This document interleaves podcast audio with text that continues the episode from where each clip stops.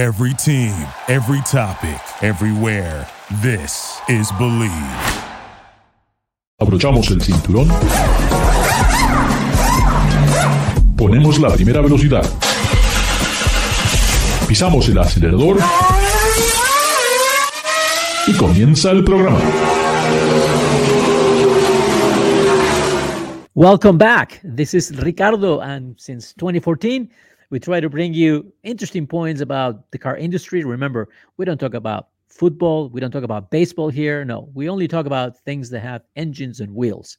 Uh, it's it's it's a beautiful uh, world of automotive and trucks and pickups and all that. But uh, today it's special program because first of all, I have I, I want to say hello to David. David, how are you? Hi, I'm doing great. Hello from Mexico. Uh, thanks for for being with us, and you are one of the the jurors that. Uh, participate with Hispanic Motor Press. Hispanic Motor Press is a is a nonprofit organization that um, puts a group of journalists together every year, try to come up with the top ten vehicles for the Hispanic consumer, which actually is for any consumer, and and uh, and it's not something that is that simple because there are over 300 new cars every year. So just to find 10 that will be the best is quite a challenge, quite a task, and also a lot of responsibility. But uh, Hispanic Motor Press has divided in uh, this this searching within uh, ten different categories, and these categories are uh, very specific, and they have a sort of a, a, certain needs, and that's what we do. We test these vehicles so you, the consumer, can have some options at the time of buying. Uh, thank you again, uh, David, for participating not just on Garage Latino, but uh, being a juror in in in the in these awards. Uh, it's quite a lot of responsibility. Well, uh, thank you very much. It's it's it's been an honor, and uh, you know to be a part of this car, car vehicle of the year for count you know selection for Hispanic Motor Press and. if you, if the public wonders what's it like, um, there's this uh, theater play uh, called uh, 14 Angry Men. Except that, uh, you know, that we are more than 20 years and uh, there's also uh, there are also ladies involved so you know it's it would be something a little more hectic that that that uh, play and uh, besides we have a, a pretty big uh, selection of, of vehicles that we have to uh, that we, we have to evaluate to come up with this. A lot of uh, organizations, uh, uh, you know, have this uh, car or vehicle of, of the year award, but uh, one vehicle, there's a single winner. To be very honest, uh, we have a different approach or different point of view. We recognize and we realize that the needs and taste and uh, budgets and uh, you know possibilities uh, of the of the car buyer are are uh, very uh, uh, you know are d- distinct and they vary. So that's why we have we have not just one vehicle but we have like 10 or 11 ricardo? It's, it's a 10 we call it the top 10 and those are the family vehicle the electric vehicle compact midsize the luxury vehicle the crossover, best sport utility SUV, pickup truck of the year, uh, the adventure ve- vehicle, and the one that has the best technology for the future. And why don't we go ahead and start? You know, um, sure. The, the, the family vehicle of the year. Uh, it's uh, it was something of a surprise, brand new in the market, uh, coming for the title of family vehicle, which means you need something that has a lot of space, uh, you need some good power, you need comfort, you need a lot of accessories, a lot of connectivity, safety, and and a lot of safety. And uh, you know, you always have the usual suspects, right? but someone comes along and turns everything upside down. And this year, uh, the award uh, is presented to Kia, the Kia Carnival, and I think it's very deserving. What do you think? I think, uh, well, uh, the uh, Kia Carnival is, is very uh, special in that uh, uh, you know uh, it uh, takes or gives it, it doesn't, the first, The first thing, the first thing, David, is the design. It doesn't look like a minivan at all. It looks like a SUV. Exactly, and, and that's what I I, I was going to. You know, um, a lot of uh, the minivan has lost its uh, appeal you know in favor of uh, three row uh, crossover utility uh, vehicles uh, you know? And the the thing is that a minivan is way more practical more roomy you know the it, it's it's mostly you know mo- most of, of the buyers go for a, C, crossover because of design.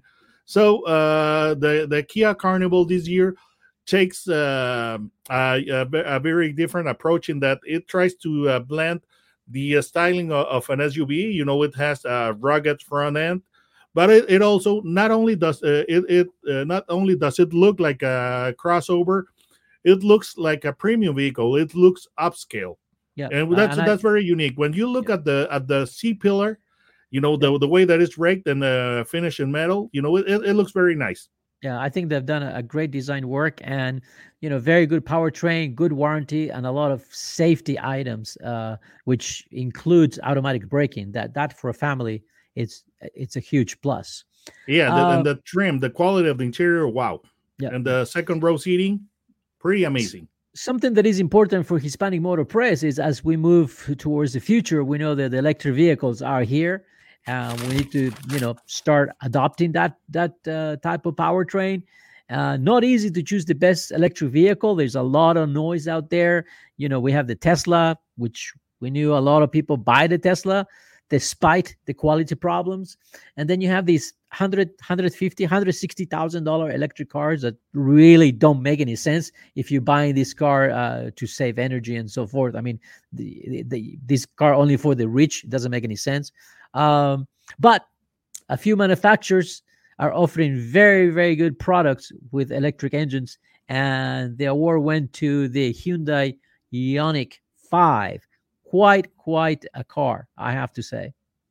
I agree with you in that uh, uh, in order for the uh, electric vehicle to be uh, to become uh, um, important or adopted by uh, by the masses, is that it, has got to be affordable. And yes, of course, a hundred and sixty thousand dollar car uh, is not going to be uh, adopted by by the masses. So th- this is a this is a very important uh, segment. Yes. Yeah, and, and and and a good car overall. Uh, I think very deserving. Uh, the compact vehicle of the year. Uh, you know, it, it's always been, you know, pretty much there's four brands that fight for that space. You know, you have Volkswagen, the Toyota Corolla, the Honda Civic, the Hyundai Elantra. I mean, all very, very, very good cars. To choose one, uh, it was very difficult. Uh, a lot of conversations through the year. And the award it's going to the Honda Civic. No surprise there. Uh, you know, the the Civic has always been, uh, you know, the the name is is very is very fitting because it's always been a, a good citizen and it's a, it's right. a vehicle that uh, that's uh, it's got uh, that's uh, got uh, great uh, mileage, but uh, you know great resale value, great reliability, and now and they, look, they, look nice too. Now they have now, pretty good design. Yes. I, I, I must make it clear that the the Honda Civic that the the 22 mile year is is completely new. It's brand new, and and you know the the previous one was a huge step uh, forward. You know, uh, it look it looked fantastic the the previous one, but this the new one still looks great, but feels a little more upscale than than the previous yeah, one. It, so it feels nice. a little bit more. Yeah, it's a little bit more refined, I would say. Uh, but it, you know, very very good value. And something that is important is that within the Civic range, there's also a hybrid being available, and and I think that's very important. So you have a whole package, you know, good good good, dependable transportation, uh, and very, very deserving. The mid-size vehicle, that's uh, you know, I'm not surprised who won. Uh, it went because once once you start putting all the data together, once you put the specs and the pricing, and then you see what you get, then it was not surprising to see the Buick Enclave take that award. I have to you know, say, uh, I must say, I was, I, I was, the, I was very surprised myself quite uh-huh. frankly, Why? because for a long time, uh, Buick was a brand that uh, that has uh, that, that it had a an orientation towards uh, more mature buyers, you know. And I'm but but uh, you can trying... see right, right. But you can see how much has changed. I mean, the the exterior design and the interior, but especially you know when the first thing you see is the exterior, right? I mean, it's very fresh, very, I would say, very modern, uh, completely different to the to, to what Buick used to be. Yes, very American, but but looks uh, uh more more uh, you know expressive and uh, and upscale. And the interiors, I like the the, the way they they've done the interiors. And again, this vehicle ranks as number one within the female market, and that's important. Oh, and uh, you know, uh, not surprising at all because of the quiet, uh, quiet uh, tuning that's uh, meant to reduce the uh, noise, vibration, and harshness that it's transmitted to to to the cabin, and which can uh, be nerve wracking after a long day of doing errands, of you know, running uh, to the to the office, things like that. And, so, and, you still have the kids in the behind in the seats in, in the seats behind you, right? So yes, of course. So uh, so you know this this vehicle is no surprise that uh, it's it's such a popular choice uh, within the the the female uh, public. You know, there's a category that is the, the the luxury car of the year. Now, when we talk about luxury, we're talking about ego. We're talking about having presence. We're talking about having good quality materials around you, and we want something that strikes a chord in terms of design that gives you that wow effect, right? And I have to say, it, I'm not surprised because it was almost the voting was almost unanimous, you know, and, and it wasn't one of the brands, luxury brands that we usually think about. You know, the Germans are falling behind in terms of quality. It's a shame, but that's the reality. You know, Mercedes Benz does not have the quality that used to have. Neither does BMW, uh, for that matter. So, uh, new entry in the market, new vehicle with a lot of wow. The winner is the Genesis GV70. Your comment? Well, uh, you were definitely saying the the wow factor, and uh, I and I agree. The design is very striking, without the being, uh, you know, uh, uh, uh, with a questionable taste. Uh, I I must uh, say kudos to Luc Donckerwolke, the head of design of of, of Hyundai, uh, because he managed to uh, give a unique identity to a brand that that's pretty new and yep, uh, yep. believe me that's the, that's a that's a very difficult to achieve because for example in mexico we're getting more and more uh, brands of chinese vehicles and the thing is that you know they look nice uh, they look uh, tasteful and everything but they look generic there's no way to to to to tell uh, one uh, one of these vehicles apart from another and with the genesis you can you can tell that it's a genesis right right when you take take your your first look at it.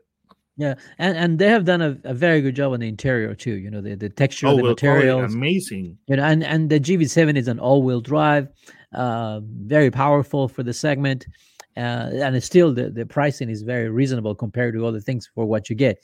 Good overall, you know, the package you get, it's it's pretty good. So I think it's very deserving. Uh, again, uh, in these categories, I'm just going to say again, if the, the, the, family vehicle of the year, the Kia Carnival, right on. The electric vehicle of the year for Hispanic Motor Press is the Hyundai Ioniq 5. Uh, it's almost like a crossover type look. Uh, the compact vehicle went for the Honda Civic. Again, I think it's right on.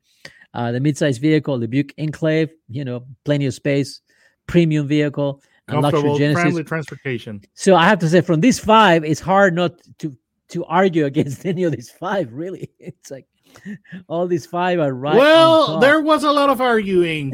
there was a lot of arguing. We we are family, but you know, we sometimes fight. You know, and, and I'm talking about the viewers. So there there was some fighting. Yes. I mean, how, how how our friends find you in YouTube?